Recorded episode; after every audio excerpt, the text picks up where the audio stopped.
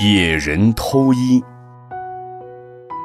从前，有一个山野之人，前进王宫，在国王的衣库里偷了一些衣服，逃回到山里去了。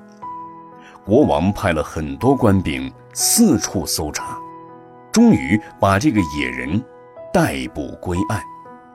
审问时，野人拒不承认这些衣服是他偷的。而一口咬定是祖上传下来的遗产。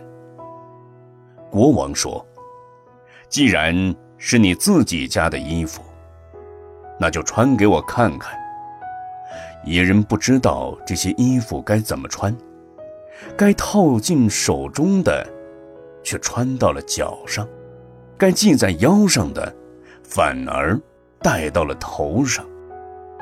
国王看到这番情景，就召集众臣共同商议此事，而后对那野人说：“如果这是你祖传的衣服，你就应当懂得如何穿它；但你却上下颠倒，这正是因为你不懂得如何穿着。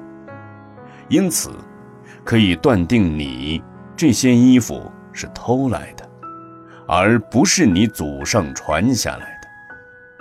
野人无话可说。故事中的国王比喻佛，珍贵的衣服比喻佛法，愚痴的野人比喻外道。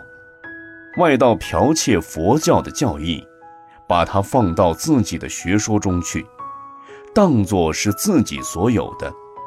然而，由于不懂佛法的缘故，使用佛法的时候，便迷乱了上下，不明了诸法的种种殊别之相，就好像野人偷衣，被人耻笑。